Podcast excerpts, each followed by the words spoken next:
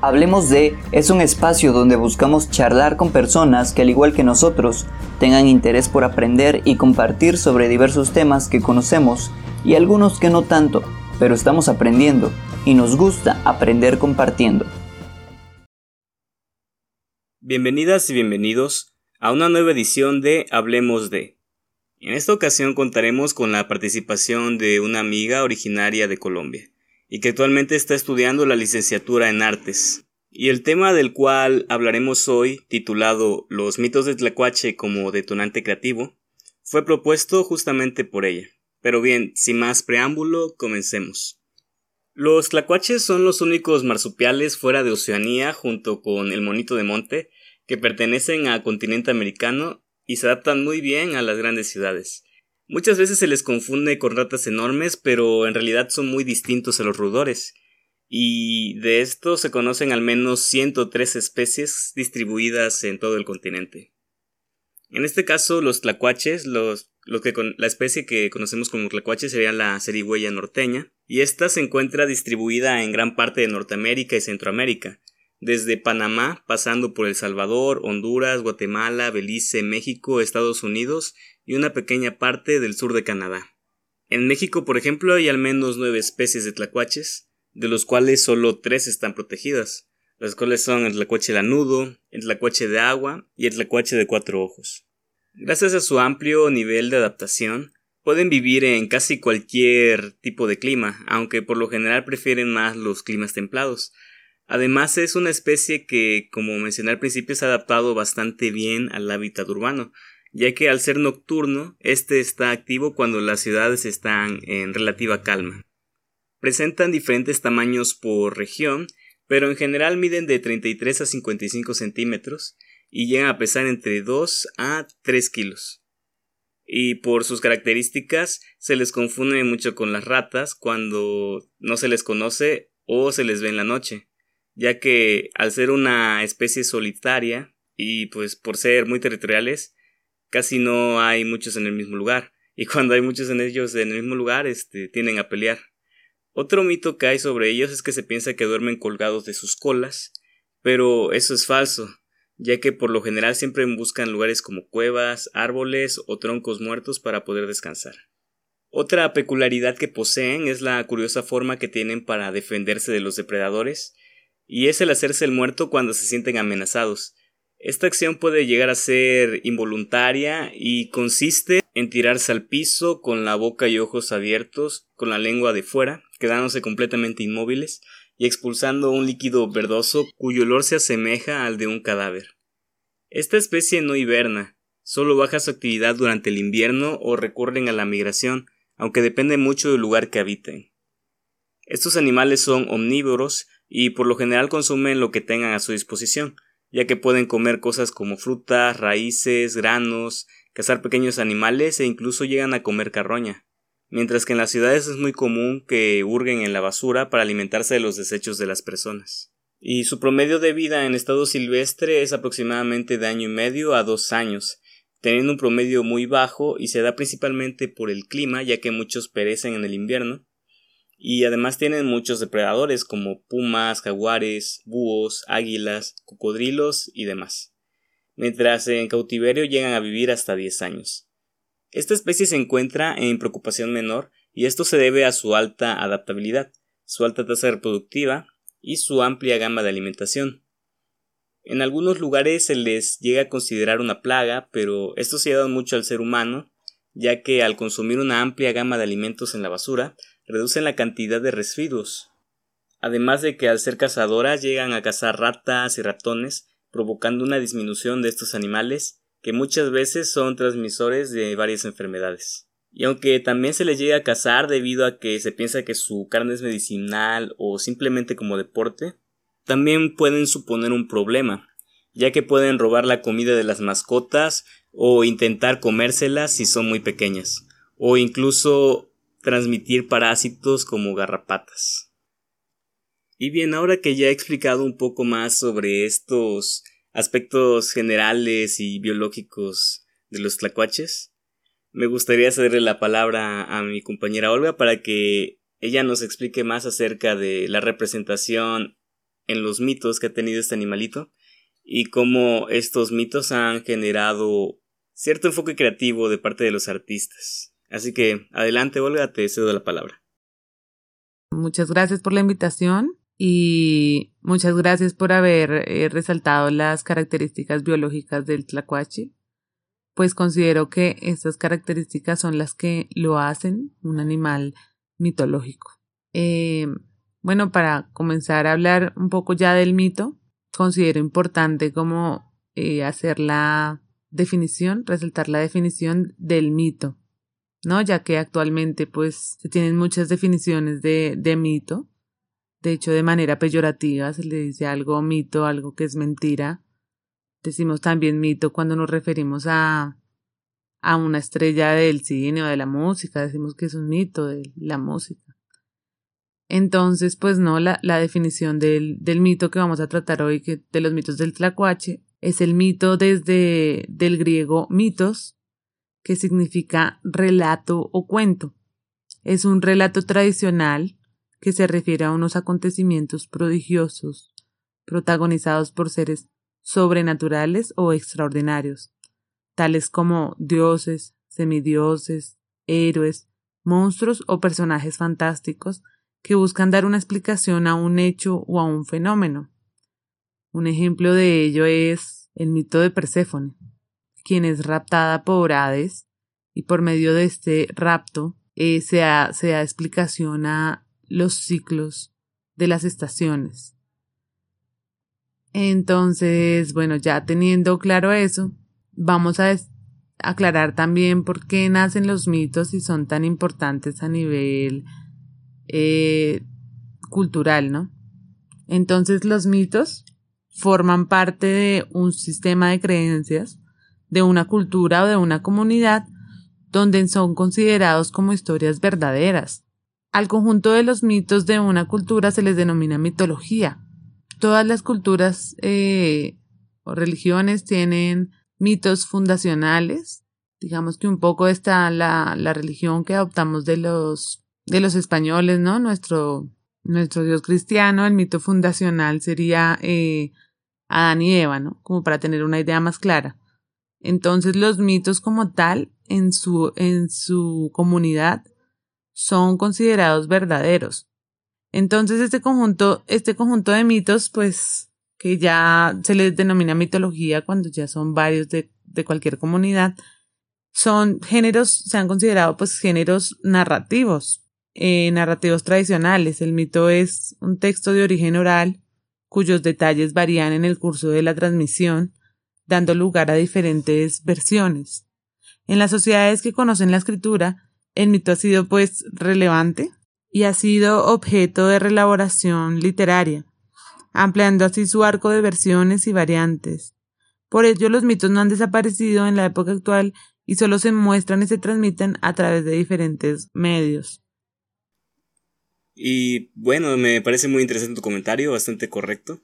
Y haciendo hincapié un poco en esto que mencionas, pues es interesante ver cómo estas religiones tradicionales, como mencionas, se basaban en una intensa ceremonia de intercambio entre el mundo de los vivos con sus ancestros y a su vez con el mundo espiritual que les rodeaba, según ellos.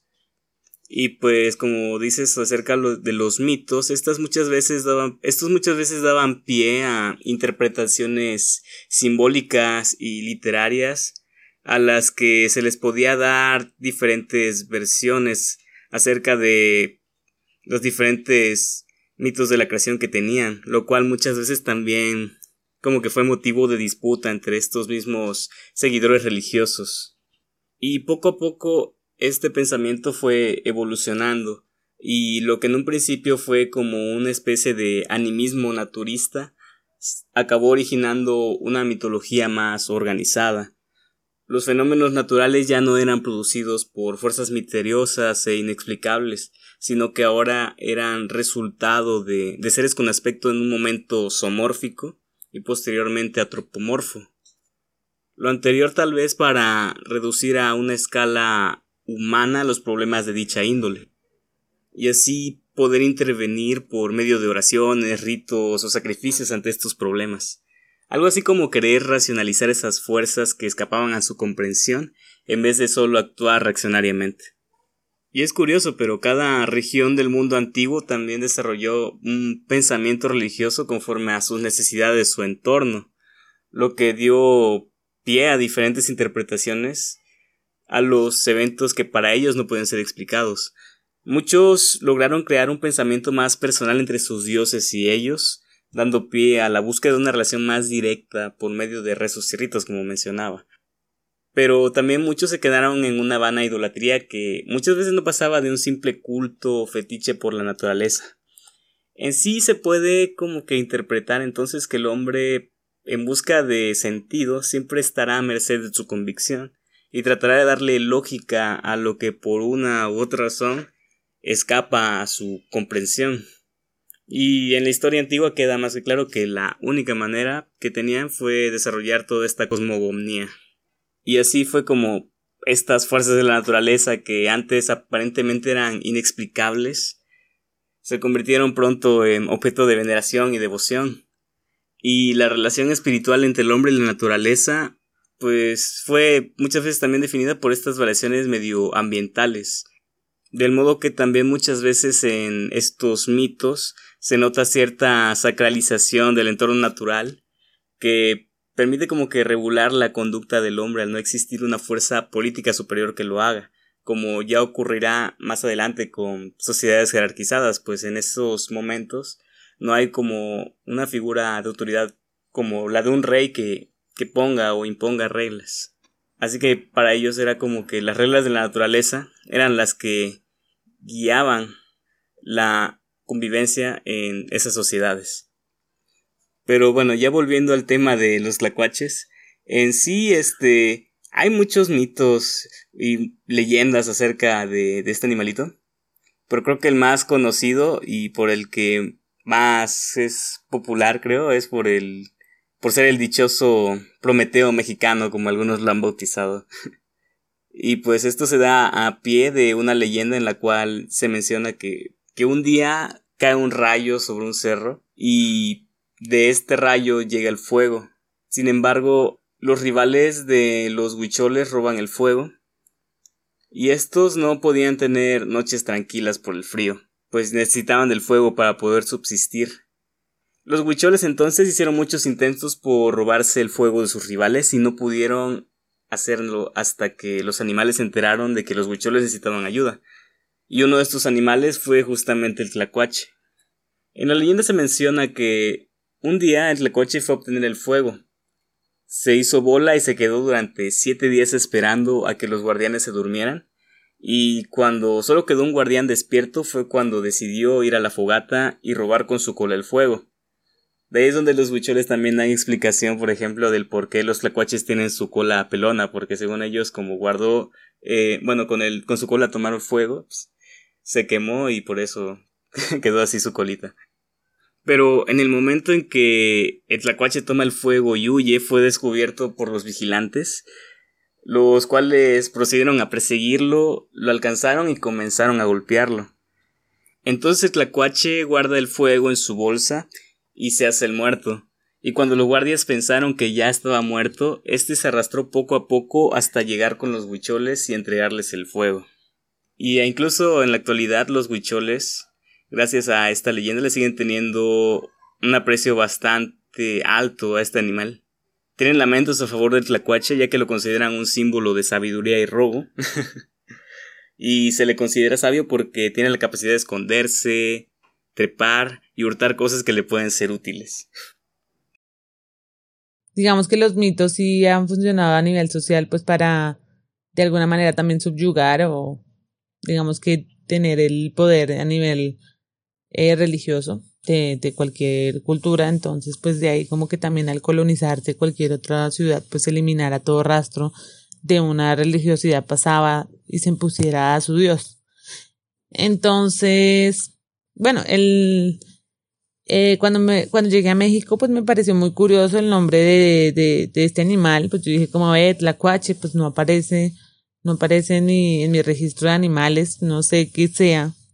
Entonces lo busqué por internet y encontré que el tlacuache, pues es el único marsupial mesoamericano y que su nombre tiene origen en la, en la voz náhuatl eh, de Tlacuatzin, que a su vez tiene probablemente procedencia de Tlacuat, palabra con la cual los antiguos designaban a un tipo de animal o animal que es comido.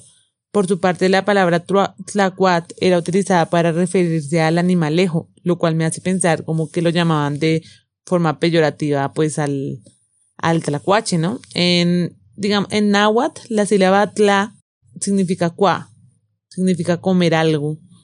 Este animal es, digamos que lo definen como el comelón, pero pues era porque eh, antiguamente era alimento del pueblo y su cola era medicamento. En efecto, en la época prehispánica se utilizaba la cola del tlacuache con fines medicinales y pues esto según fuentes del siglo XVI confirman que se utilizaba para desintoxicar el cuerpo y la cola molida se utilizaba en bebidas para ayudar a partos difíciles, como tú dijiste al principio que la gente solía podría comer o algo, pero pues igual tiene muchos, digamos que actualmente sí se sabe que tiene muchas bacterias y que no es nada medicinal, pero antiguamente pues digamos que sí se creía eso. Y bueno, fue en esta búsqueda que llegué a los mitos del, del tlacuache, que fue un compañero en la escuela que me comentó como, como, oye, sí hay un libro de mitos, eh, lo tratamos en una clase, pero pues no me dio más información, entonces, entonces digamos que encontré encontré este libro de, de López Austin, eh, en el cual él sistematiza como su investigación a nivel mesoamericano, porque él es un mesoamericanista, eh, de, de cómo de cómo las diferentes culturas crearon como cuentos y relatos y mitos alrededor de alrededor del tlacuache, ¿no? Pues porque es un animal que teniendo en cuenta pues se reproduce muy fácilmente y tiene muchas camadas por año y que además pues sobrevive como a muchas adversidades. Entonces yo creo que por esto era como la importancia a, a nivel del país en México. Entonces él hace como esta sistematización y, y entre esos pues resalta como mitos en los que hace comparaciones con, digamos, con mitos en los que, mitos griegos.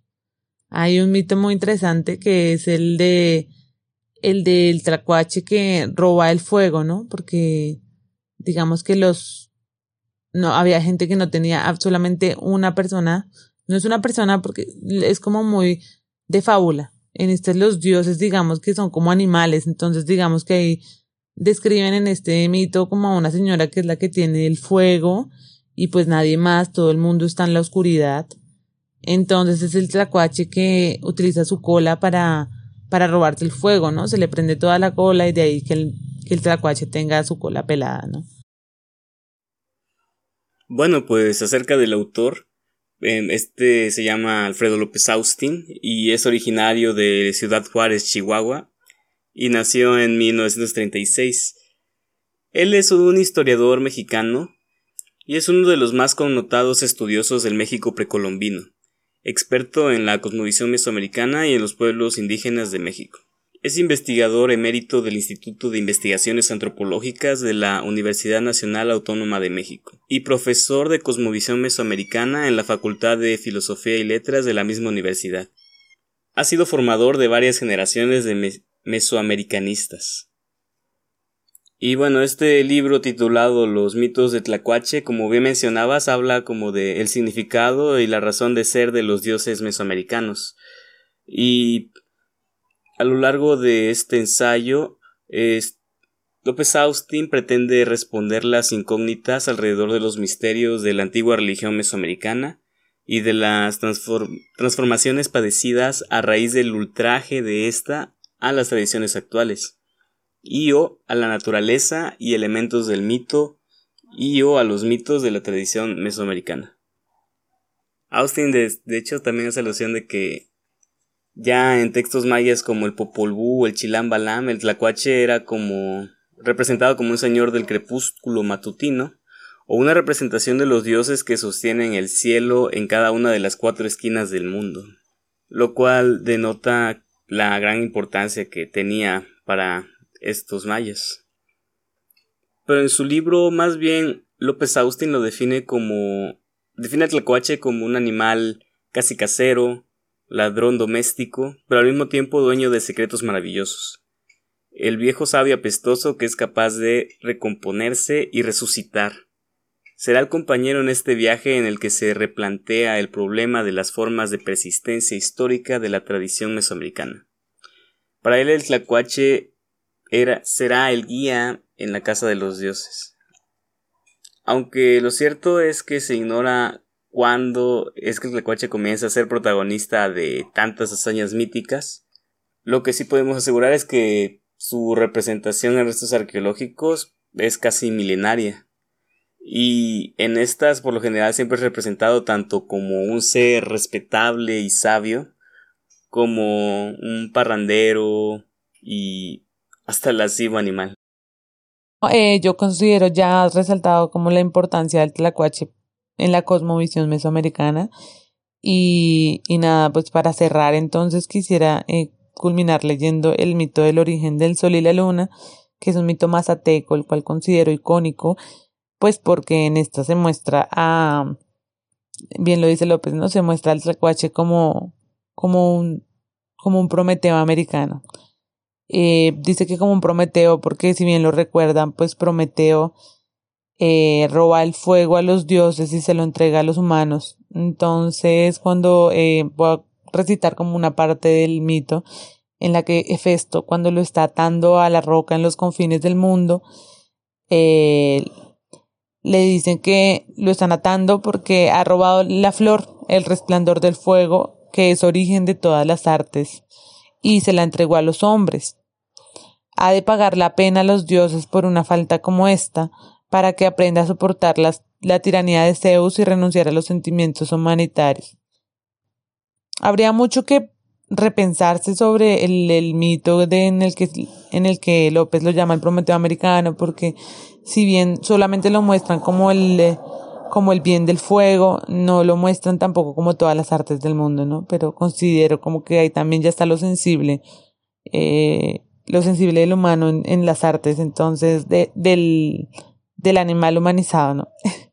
Entonces, bueno, este, es, este mito tiene muchas versiones mm, en la que nos remite a los tiempos en los que la humanidad carecía de fuego y este era poseído por seres celestes y en algunos casos por habitantes del inframundo en otros. En, en el mito del Tlacuache es la vieja Ávara, una de los dueños, y en una bella versión recogida entre chatinos por Bartolomé, son los demonios los que tienen el fuego, la fiesta, el mezcal y el tabaco. El tlacuache es comisionado o oficiosamente va con engaños hasta la hoguera y roba el fuego, ya encendiendo su cola que a partir de entonces quedará pelada. Ya los hombres, sin embargo, en, en el mito no siempre concluye con el don del fuego entre los coras, por ejemplo, el mundo se enciende cuando recibe la luz y la tierra lo, lo apaga con su propia leche. Como manipulador, aunque torpe del fuego, el tlacuache aparece en otros mitos.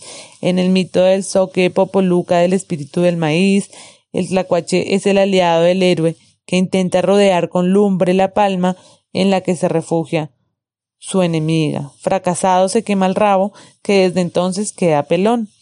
Otras versiones del mito del fuego sustituyen al marsupial con otros animales. El zorrillo, la, la zorra, el mono, el perro, el ratón y el sapo. Aunque lo sustituyen con otros animales, López dice que igual en las características biológicas, pues no, no deja de, de encontrar al tlacuache, que es este ser que se puede hacer el muerto por mucho tiempo, es este ser que burla a su enemigo, que roba, entonces él, él insiste en que en sus características sigue siendo un tlacuache, aunque se le describa como otro animal. Y, y pues este mito es hoy sin duda el, el más importante de la donación del fuego a los hombres, pero no es el único, ¿no? Otros héroes civilizadores del mito muy diferentes eh, son Quanamoa y Hatzikan, entre los coras. Eh, el rayo entre los, entre los mochos y y, y pues otros dioses, ¿no? Que, que también son importantes en esto del don del fuego. Entonces el mito dice así. Este mito es de Nutal y Vindo, Vindobonensis. Antes no había luz, solo una señora la tenía. Entonces llamaron a todos los animales, La señora tenía una fiesta y el tlacuache pasó e invitó a todos, pero el conejo era muy mañoso y no quiso ir. La señora comía gente. A la luna, que era más tonta que el sol, se la comieron en la fiesta. Y ya no más quedaba el sol. Al perrito le daban los huesos, la cabeza que estaba en la olla era la luna. El sol le pide al perrito que se robe la cabeza. El perrito se lleva los huesos al monte y los va tirando. Los animales sacaban a bailar a la señora, pero ésta no quería porque estaba cuidando la cabeza de la olla y tenía miedo de que si se iba se la iban a robar. Pero el tlacuache, tocando su jarana, distrajo a la señora que se puso a bailar y el perrito se llevó la olla con la cabeza. Entonces el tlacuache, porque aguanta muchos golpes, salió corriendo por el patio donde estaba regada la lumbre y se le prendió la cola y repartió la lumbre. Por eso el tlacuache tiene la cola como quemada. La luna y el sol son hermanos y el sol formó a la luna otra vez, pero faltaba un pedazo de hueso, por eso la luna está muy pálida. Bueno, ese fue el mito. Pues muchas gracias por la invitación y pues espero como haberlos incitado a que, a que se acerquen a, a este tipo de, de mitos de ancestrales, como a que conozcan un poco más la cosmovisión mesoamericana. Y nada, me despido pues agradeciéndoles mucho y, y pues quedo atenta a cualquier otra invitación. La verdad que, la verdad que disfruté mucho como hacer, hacer esta investigación con ustedes. Y pues bien, sin más que agregar, igualmente esperamos que el capítulo de hoy haya sido de su agrado. Recuerden que si quieren proponer algún tema o al igual que Olga quisieran colaborar con nosotros, pueden contactarnos a través de nuestras redes sociales.